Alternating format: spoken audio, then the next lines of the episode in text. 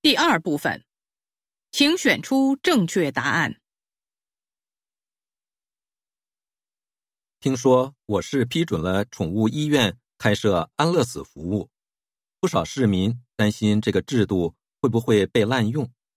作为市长，您能谈谈这方面的情况吗？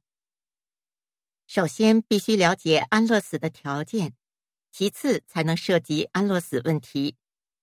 我们规定的条件是病或残，病是指没有治愈希望的病，另外残的程度。是瘫痪致使大小便失禁或无法自行进食、自行排泄。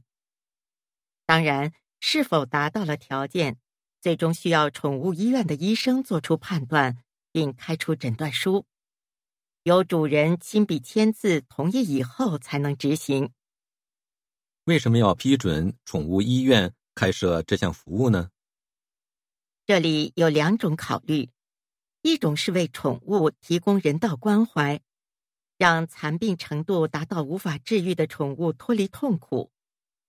之前，我们的市民科每天都会接到很多群众来信或电话，咨询在哪儿可以给宠物实施安乐死。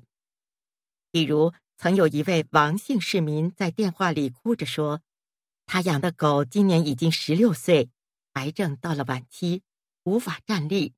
每天都趴在地上不停的呻吟，痛苦的不行，看得他心如刀割。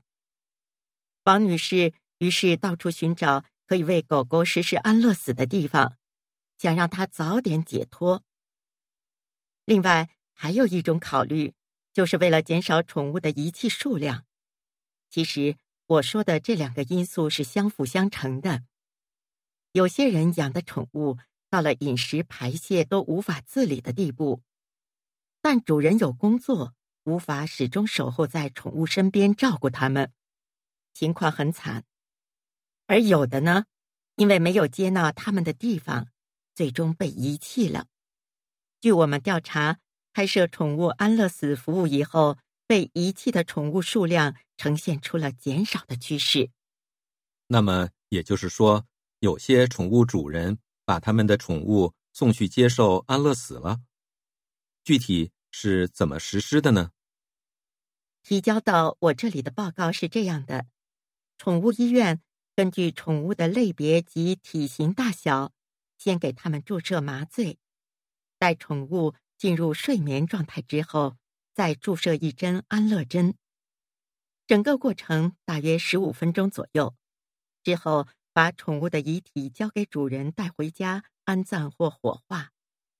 当然，这项服务不是免费的，需要支付一定的费用。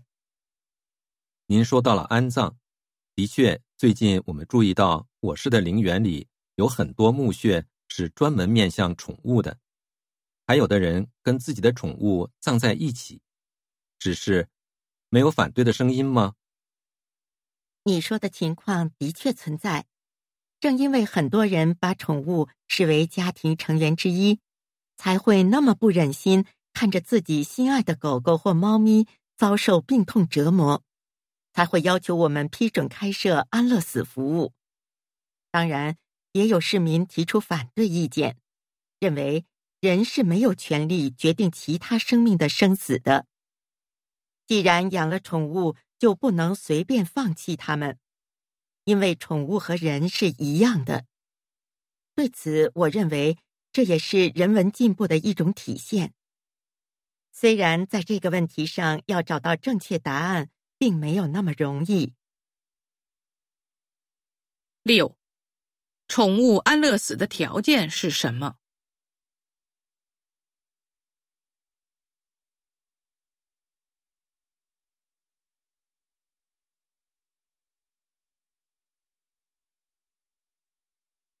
七，为什么批准实施动物安乐死？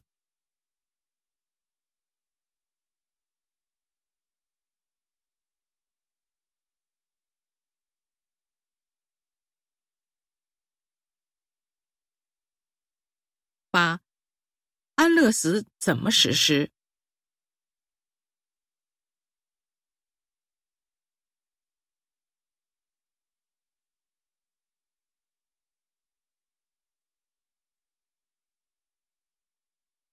九，持反对意见的人的想法是什么？